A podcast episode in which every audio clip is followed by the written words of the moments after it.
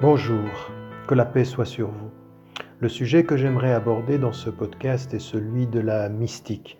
La mystique telle qu'elle est connue dans la tradition, euh, dans toutes les traditions abrahamiques, juives, chrétiennes et dans la tradition euh, islamique sous le nom de soufisme. Cette euh, mystique telle qu'il faut la comprendre nécessite d'abord que nous nous arrêtions à sa définition. La définition en termes d'introduction au sujet est particulièrement et doit être particulièrement euh, élaborée parce que c'est une notion qui, dirons-nous, est polysémique, elle a plusieurs sens, plusieurs approches, plusieurs euh, compréhensions à plusieurs niveaux et donc il faut s'y arrêter. Ce qu'on entend dans la notion de mystique, c'est ce lien tout à fait particulier, le terme vient du grec, et lie euh, le rapport de l'humain au mystère, à l'inconnu. Il y a cette idée de d'entrer en relation, d'être dans une démarche de connaissance du mystère, de l'inconnu, et dans le même temps, également à partir de la racine grecque, il y a l'idée de l'enseignement, de la connaissance. Ce que nous comprenons donc et ce que nous pouvons tirer de cette définition, c'est d'abord l'idée de cette donc puisqu'il y a inconnu et il y a mystère et il y a enseignement, nous pourrions dire, pour ramasser ces trois dimensions, ces trois éléments de la notion de la mystique, qu'il y a cette idée de la quête de l'esprit, de la quête de l'âme, de la quête de l'essence, de la quête du cachet. Et évidemment, dans les traditions monothéistes, il y a bien sûr fondamentalement la quête de Dieu. Et nous pourrions dire, dans cette quête du transcendant, du divin, qu'il y a la quête de soi. En d'autres termes, il faut entrer dans une démarche de la quête de soi pour dépasser le soi et le moi et être dans la quête du divin, dans la quête de Dieu. Donc dépasser l'ego pour euh, se fondre, pour, euh, comme l'on dit dans la tradition euh, du soufisme, dans cette euh, fait de s'épancher en Dieu, d'aller à la rencontre du divin, avec cette caractéristique tout à fait particulière, au-delà des terminologies de l'un ou l'autre des euh, mystiques de la tradition musulmane, quand même une différence fondamentale entre l'humain et le divin. Donc, dans cette idée-là, il y a cette quête, cette quête du transcendant, cette quête de soi pour aller vers le transcendant, cette quête du transcendant par la quête de soi, le travail euh, sur soi. Il faut dire que dans la tradition musulmane, la notion même de soufisme, euh, elle a plusieurs... Euh, les, savants ou les spécialistes ne sont pas d'accord d'ailleurs sur le terme et son étymologie. On a fait référence à souf, ainsi étaient habillés ceux qui, dans le délaissement du monde, s'habillaient de façon pauvre pour vivre dans le dénuement cette quête de soi. Il y a aussi l'idée de le soufa, ceux qui étaient autour de la mosquée dans un dénuement. Euh, il y a l'idée, en tout cas, que dans cette quête de, euh, de Dieu, de cette quête de l'essentiel, il y a le fait de délaisser tout ce qui est spirituel, tous les biens de ce monde, c'est s'éloigner du monde pour euh, revenir à l'essentiel, le créateur du monde, et dans cette démarche vers le créateur du monde, comprendre que ça doit passer par une certaine conscience de soi. Donc on voit bien que toutes les mystiques de ce point de vue-là se rencontrent et le soufisme de la tradition musulmane répond à ces mêmes injonctions avec cette idée de, d'un rapport au transcendant, de rapport à l'essentiel et de laisser les futilités. On verra aussi là, euh, en miroir, eh bien, tout ce qu'on trouve dans la tradition euh, d'abord hindou et essentiellement bouddhiste, cette idée de ce que le Bouddha, l'âme du monde, et euh, l'atmam, cette recherche, cette quête par euh, celui qui est en quête de la vérité, eh bien, va délaisser le monde pour trouver en lui-même la liberté, puisque le monde est en fait une grande prison. Vous voyez que même dans ces traditions-là, nous trouvons des échos. Ayant dit cela, on comprend aussi, nous sommes, vous voyez, dans une longue introduction, définition, que euh, nous comprenons que l'homme a une multitude de consciences. En fait, il y a la première conscience de soi, celle qu'on trouve dans les traditions philosophiques, c'est ce que dit par exemple Descartes, je pense, donc j'ai conscience de ma présence, ou ce que dit Bergson, j'ai la conscience euh, de, de, moi, de mon être, donc la conscience de soi, euh, donc une conscience élémentaire, celle qui naît avec l'âge de raison, celle qui fait que tout à coup nous avons conscience de nous. Mais ça ne s'arrête pas là. Cette première conscience, dans la tradition mystique, elle est simplement la conscience superficielle de la présence au monde. Mais il y a dans ce que je suis une question fondamentale. Qui est ce je suis qui est? Vous voyez que la formule est déjà un peu compliquée. Qui suis-je au fond qui, qui peut dire je suis? Et donc cette compréhension de d'un autre niveau de conscience, la conscience de l'intérieur, et puis en me posant la question de savoir qui est ce je suis qui est, se poser la question de savoir ce qu'il veut. En d'autres termes, quel est son objectif, quelle est sa perception de sa présence au monde et de sa réalisation dans le monde? Et la mystique, elle nous dit, toutes les mystiques, et bien entendu le soufisme de façon encore plus complète, nous dit il faut aller jusqu'au bout de la question. Et dans cette démarche-là, il y a des apprentissages. Et vous voyez comment ça nous renvoie dans cette quête du mystère et de l'inconnu, dans ce dévoilement de ce jeu, de cette conscience intime au-delà du je qui peut simplement dire je suis, ce qui est en moi et ma conscience intime, le soi au fond de ce moi, eh bien ce dévoilement-là, il va nous euh, engager sur euh, l'apprentissage, la connaissance de soi. Et cette formule qu'on retrouve d'ailleurs euh, chez Socrate, connais-toi toi-même, elle est fondamentale dans la tradition mystique, apprendre sur soi, apprendre le soi et apprendre sur ce qui est autour de nous et accéder par cette connaissance du mystère qui nous habite au mystère du monde, à la clé, à, la clé du sens que le monde a pour nous et donc finalement à la lumière. Et la lumière, vous voyez que c'est une autre dimension de la connaissance. Il y a la connaissance qui est lumière de la raison, et puis il y a la connaissance qui est lumière du cœur. Le cœur dans la lumière donne sens au mystère et donne la clé du mystère, alors que la lumière de la raison donne et permet la compréhension de l'ordre des choses. Donc la raison nous permet d'accéder à l'ordre des choses, la lumière du cœur nous permet d'accéder à l'essence des choses, à ce dévoilement, la connaissance de soi, la connaissance du divin. Donc, on comprend par là que euh, c'est une démarche profonde, elle est difficile, elle est exigeante. Et donc, euh, ce que j'aimerais, c'est euh, articuler cette réflexion euh, autour de trois axes. Le premier, c'est l'axe des objectifs. Quel est l'objectif ultime et les objectifs intermédiaires? Quels sont les moyens qui nous permettent d'atteindre ces objectifs? Quels sont les obstacles sur la route de ces objectifs? Et enfin, quelles en sont les conditions? Donc, quatre axes ici, plus que trois, quatre axes qui nous permettent de réfléchir à euh, cette réflexion. D'abord, euh, qui nous permettent de réfléchir ensemble à euh, cette introduction à la mystique et au soufisme. Ce que disent tous les soufis, tous les mystiques, et également dans la tradition juive et chrétienne, c'est que, et je parle ici des traditions monothéistes, c'est que l'objectif ultime, bien entendu, c'est la connaissance de Dieu. C'est ce dévoilement, euh, c'est la, proximité avec le divin. Donc l'objectif, c'est se rapprocher le plus possible du divin, donc dans la tradition musulmane du Tawhid, l'unicité de Dieu, et cela par un travail sur soi, un travail permanent euh, sur soi. Et ce travail, il va euh, exiger un travail de connaissance qui passe de la connaissance extérieure, ce qu'on appellera exotérique, à la connaissance intérieure, ésotérique, ce qu'on appellera aussi la gnose. En arabe, on a ces deux mots, el-arfan et puis. Ma'arifatullah, c'est non pas simplement connaître Dieu, mais entrer dans une connaissance profonde, approfondie, qui ne soit pas simplement la connaissance de l'intelligence, mais qui soit la connaissance du cœur, plus que cela encore, la reconnaissance de la présence, la reconnaissance du, du cœur.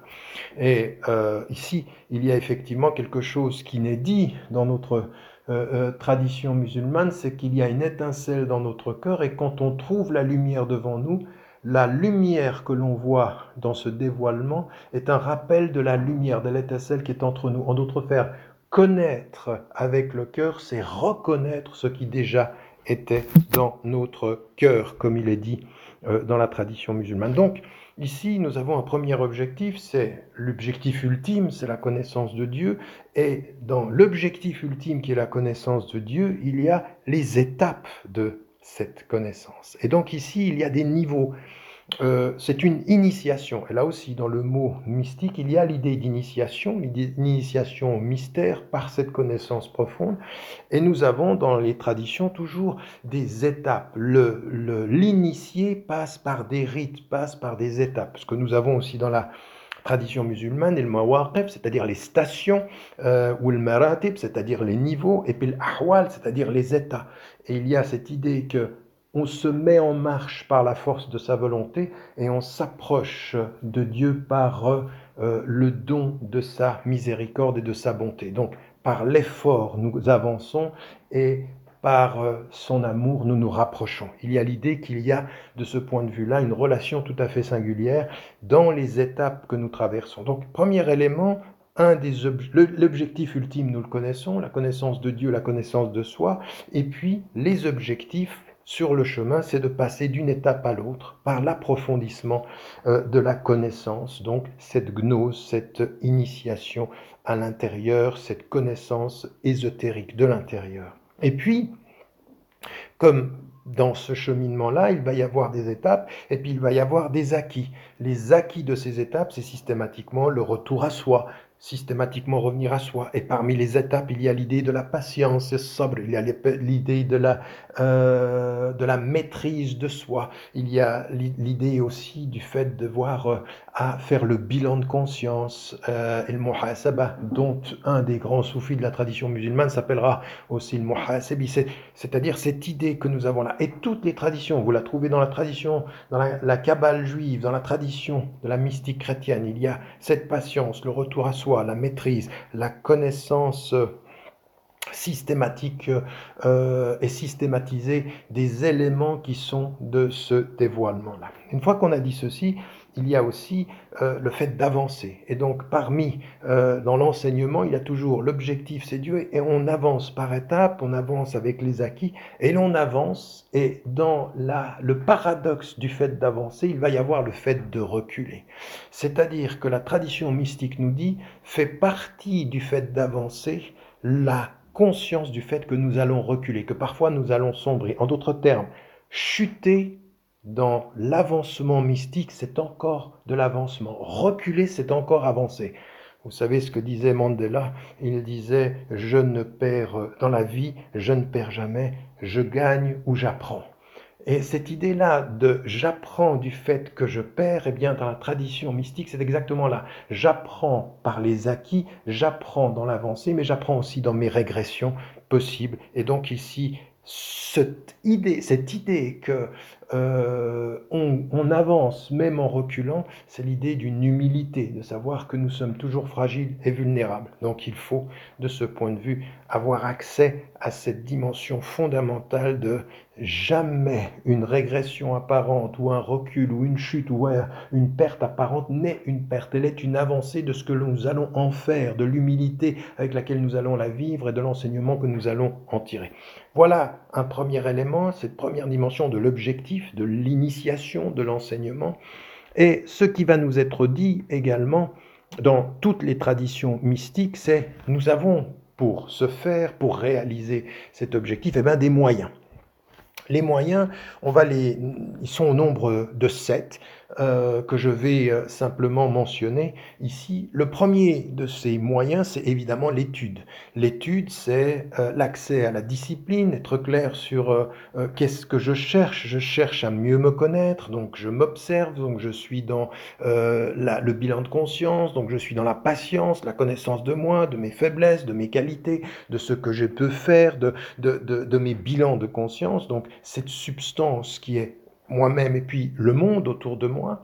Et puis, pour vivre cette étude de la substance, il faut forcément une discipline. Il n'y a pas de mystique sans discipline. la discipline, c'est, euh, ce sont des rites. C'est pour ça que c'est difficile dans les traditions mystiques de penser la mystique sans le religieux, parce que le religieux donne le cadre disciplinaire de l'élévation spirituelle.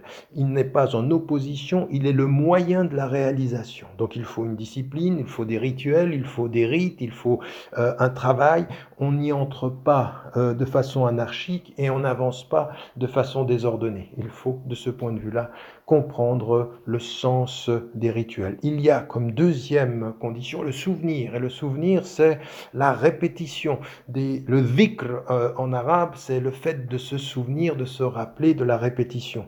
Et ceci est important. Et le Rezel y mettait en évidence que dans la répétition de dhikr, on est en train de façonner une seconde nature parce que le rappel peut apparemment être simplement le fait de répéter, mais la répétition fascine façonne pardon, notre nature. Souvenez-vous de Pascal qui disait euh, abêtissez-vous et dont on se moquait en disant vous vous abêtissez en priant puis ça va venir.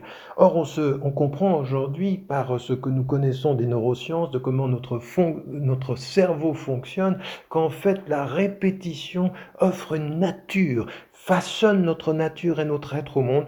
Et là, de ce point de vue-là, il y a à avancer de ce point de vue euh, dans la répétition, la le souvenir, la répétition, l'approfondissement crée, développe en nous une nature qui va devenir également propre à la spiritualité, à l'ouverture vers le monde. Il y a comme troisième euh, moyen la contemplation. Et la contemplation, c'est la méditation, c'est faire le vide en soi et regarder la beauté qui nous entoure, la contemplation du beau, la contemplation de la nature, la contemplation de soi, le rapport au silence sont des moyens particulièrement importants. Il y a aussi, et c'est à mettre en évidence l'acceptation. Dans la contemplation, il y a l'acceptation. L'acceptation de ce que l'ordre du monde est, de ce que Dieu euh, fait de nous, de ce que nous sommes aussi. Dans l'acceptation, dans la tradition euh, de la Kabbale juive, il y a une notion de accepter ce que Dieu veut, c'est accéder à la vraie liberté. C'est-à-dire que quand notre volonté fait corps, se marie avec la volonté du monde, nous accédons à la liberté,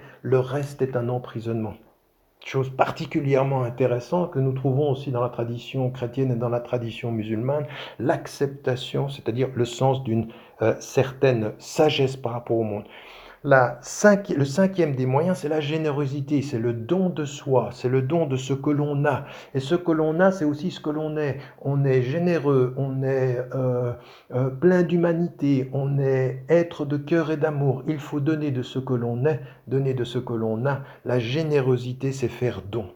Et cela aussi fait partie de cette élévation, de cette initiation, de la connaissance de soi. Savoir où notre générosité, euh, à quoi notre générosité se cogne, nous permet aussi de savoir ce que nous sommes et ce que nous voulons. Il y a aussi la notion, bien entendu, fondamentale de la solidarité. La solidarité, c'est cette humanité qui sort de nous et qui voit dans nos semblables la même humanité, mais également dans les espèces, mais également dans la, nature. La solidarité n'est pas simplement une solidarité d'être humain à être humain, elle est une solidarité du vivant au vivant, du vivant à la création. Et là aussi, euh, c'est une ouverture vers euh, l'universel qui est déterminante. Il y a un autre moyen aussi, c'est le sacrifice. Non pas simplement faire don de soi, mais sortir de sa zone de confort, réussir à sortir de soi et pouvoir sacrifier de ce que l'on est et de ce que l'on a pour être mieux et d'avoir de façon plus belle encore. Et donc c'est payer de sa personne, ça veut dire aussi avoir un certain courage dans son engagement. Et ces moyens-là sont autant d'éléments qui vont nous permettre de vivre euh, et d'avancer vers nos objectifs par les étapes, par les états, par les acquis par euh, euh, le progrès, même si parfois nous manquerons de générosité, nous régresserons, nous manquerons euh, à la contemplation, nous nous, nous nous, oublierons et nous oublierons. Vous voyez comment ces moyens parfois peuvent faire en sorte que nous puissions reculer comme nous puissions avancer. Sur cette route, avec ces moyens-là, il y a des obstacles. Et rappelons-les, ces obstacles, parce que ça fait partie de cette connaissance initiatique. Vous voyez que la connaissance initiatique, elle va vers la paix, mais elle n'est pas toujours paisible. On vit des combats intérieurs, on vit des tensions intérieures. Et le premier obstacle que nous trouvons, c'est notre propre ego, avec cette, euh, cette caractéristique particulière qui est celle de l'arrogance que nous pouvons euh, trouver dans ce jeu qui s'affirme trop et qui s'affirme avant toute chose. La connaissance de soi, c'est d'aller vers soi pour mieux maîtriser le moi qui peut être arrogant. C'est faire du jeu l'élément d'un service au, cœur de la création et non pas d'une affirmation arrogante au centre de la création. Il y a, bien entendu, dans les obstacles, les passions, les haines, tout ce qui peut être euh, qui peut nous, euh, qui nous peut nous, nous, faire en sorte que nous soyons à l'encontre de nos principes. Euh, vous savez ceci, euh, euh, dans, la tradition musulmane. Voilà, que la haine d'un peuple, parce qu'à un moment donné vous avez pu être en guerre, ne vous pousse pas à être injuste. Donc il faut maîtriser ses passions, même ses haines, comme d'ailleurs ses amours, comme d'ailleurs ses amitiés, comme d'ailleurs ses euh, inimitiés. Il faut de ce point de vue-là se maîtriser et ses passions, ses émotions mal maîtrisées, parce qu'il y a de bonnes émotions, mais mal maîtrisées, elles se retournent contre nous. C'est un deuxième élément qui est un obstacle. Il y a bien entendu l'amour du pouvoir, euh, l'amour du pouvoir parce qu'il peut être une résurgence de l'ego, parce qu'il peut être aussi l'expression euh, des, des émotions, puis parce qu'en tant que tel, il est un obstacle à la liberté, à la libération du soi en deçà du moi. Il y a bien sûr l'argent, c'est-à-dire tous les avoirs. L'avoir est un des obstacles qui empêchent au dévoilement de l'être. Je répète, l'avoir est un de ces obstacles, un de ces voiles qui empêchent le dévoilement de l'être. À trop vouloir avoir, on ne sait plus être, et sans être, on se, on finit par se définir par son avoir. Et puis, une chose aussi importante dans ces obstacles aux moyens d'élévation, eh bien, il y a ceux avec qui l'on l'on avance. Vous savez, vous connaissez la formule, montre-moi tes amis, je te dirai qui tu es, les compagnons, ceux qui sont autour, et on sait combien ils furent importants avec euh, tous les envoyés, tous les prophètes, tous les sages.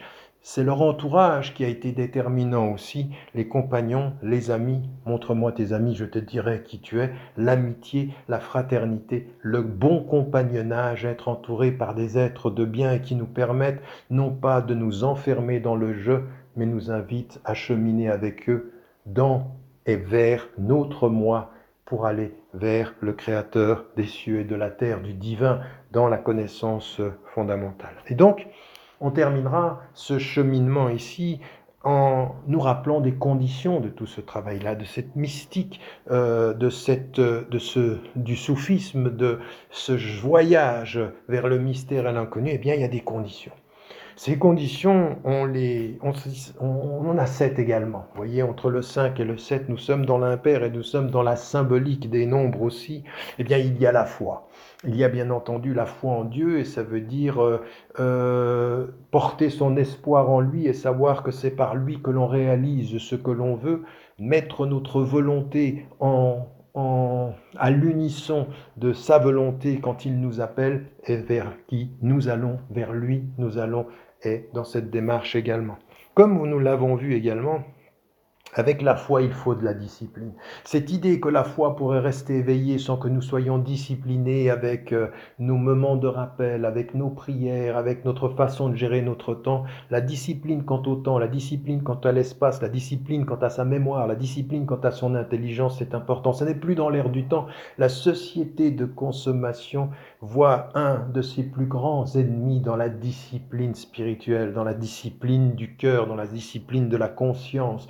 Elle nous laisse croire que dans l'indiscipline de nos émotions, il y a notre liberté. Or, l'indiscipline de nos émotions, c'est de devenir des d'être soumis à la société de consommation, à l'ordre de la consommation, c'est d'être piégé. Pour pouvoir dépasser ceci, pour pouvoir être dans l'être, il faut cette discipline. Il y a aussi cette notion, et je l'ai dit tout à l'heure, de la répétition. Il faut répéter, façonner sa nature, comprendre que à se laisser aller, on crée une nature qui est une nature du laisser aller, à se discipliner, on développe une nature de la vraie liberté, de la vraie conscience de soi, qui connaît ses objectifs, qui sait que l'objectif premier de cette vie est le dévoilement du soi pour s'approcher euh, de Dieu et du divin. Et donc, tout ceci euh, va trouver la quatrième des conditions, c'est la patience. Il faut être patient.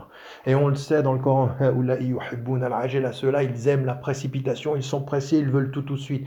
La patience, de la discipline, la patience, de la répétition, la patience, de l'acceptation, et qui est nourrie systématiquement par la foi en Dieu, on s'en remet, de s'en remettre à lui, de savoir que si nous perdons patience, il peut nous aider à nourrir notre patience et à avancer.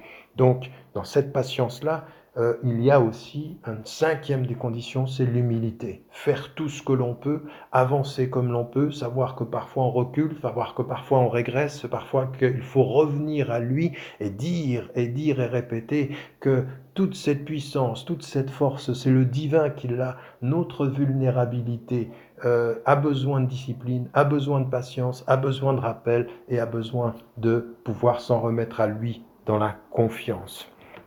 Il y a aussi euh, une notion qui est importante dans ce travail-là, c'est qu'avec euh, l'humilité, il faut du courage. Et le courage, c'est le contraire de l'arrogance ici, c'est le courage des humbles. Le courage des humbles, c'est ceux qui savent que si ils s'en sont remis au divin, eh bien, ils ne peuvent plus avoir peur et doivent se nourrir de, euh, ce courage vis-à-vis -vis de l'humain. La peur du divin annihile la peur de l'humain, la peur au sens de l'amour euh, révérentiel, au sens de, du fait de s'en remettre à lui. Et donc il y a dans toutes les traditions, vous le verrez dans la mystique euh, juive, chrétienne, musulmane, les mystiques dans leur cheminement furent courageux parmi les hommes jamais des lâches, jamais des personnes qui n'osaient pas. Ils pouvaient se retirer du monde, mais quand ils entraient dans le monde, ils y entraient avec la confiance qu'ils avaient dans le Créateur du monde, qu'il leur dit et qu'il leur répète, n'ayez pas peur. N'ayez pas peur parce que euh, Dieu est là et euh, si vous êtes dans le juste et vous servez le juste et vous servez l'humain, vous servez le bien, eh bien vous serez de ce point de vue-là dans ce cheminement pour le bien. Et puis, la dernière de ces conditions, pour pouvoir vivre ceci Eh bien, c'est une notion qui est euh, euh, fondamentale.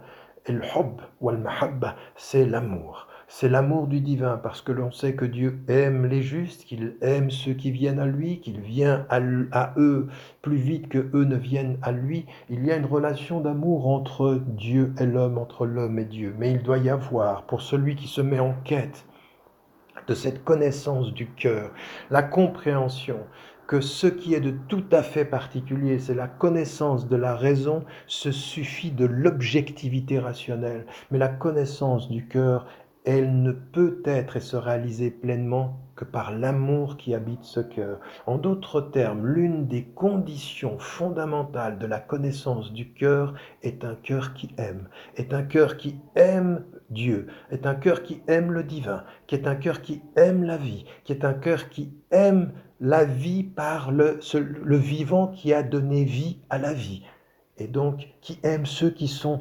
l'expression de ce vivant, la nature autour d'elle ou de lui, les espèces et les êtres humains, bien sûr, quels qu'ils soient, et sans distinction de couleur, de race, d'origine ou autre. Un amour qui est tellement profond intimement qu'il en devient universel et qui irradie sur la terre et qui ne fait aucune sélection quant à aimer l'homme dans la justice et résister à l'homme dans l'injustice aussi, ce courage dont nous parlions tout à l'heure. Voilà la tradition mystique, le, soufisme est la réalisation de cela dans la tradition musulmane. Et il répond de ce point de vue à toutes les mystiques que l'on trouve dans les traditions euh, monothéistes bien sûr, dans les autres traditions comme j'ai pu le dire, et qui nous amène aussi à nous dire la route est longue, il faut s'y engager, savoir revenir à soi, non pas pour s'emprisonner dans le je, mais pour se libérer dans le soi et retrouver au cœur de cette quête de soi et de Dieu un amour pour Dieu et un amour pour l'humanité qui est une également et pour laquelle il faut comprendre que le message nous dit Servir Dieu, c'est servir les hommes, et servir les hommes, c'est servir Dieu dans un travail permanent, quotidien et discipliné de la connaissance intime de soi. Que Dieu nous aide à réaliser ceci. N'oubliez pas, n'oubliez jamais de dire à ceux que vous aimez que vous les aimez. La vie est fragile. Que la paix vous accompagne.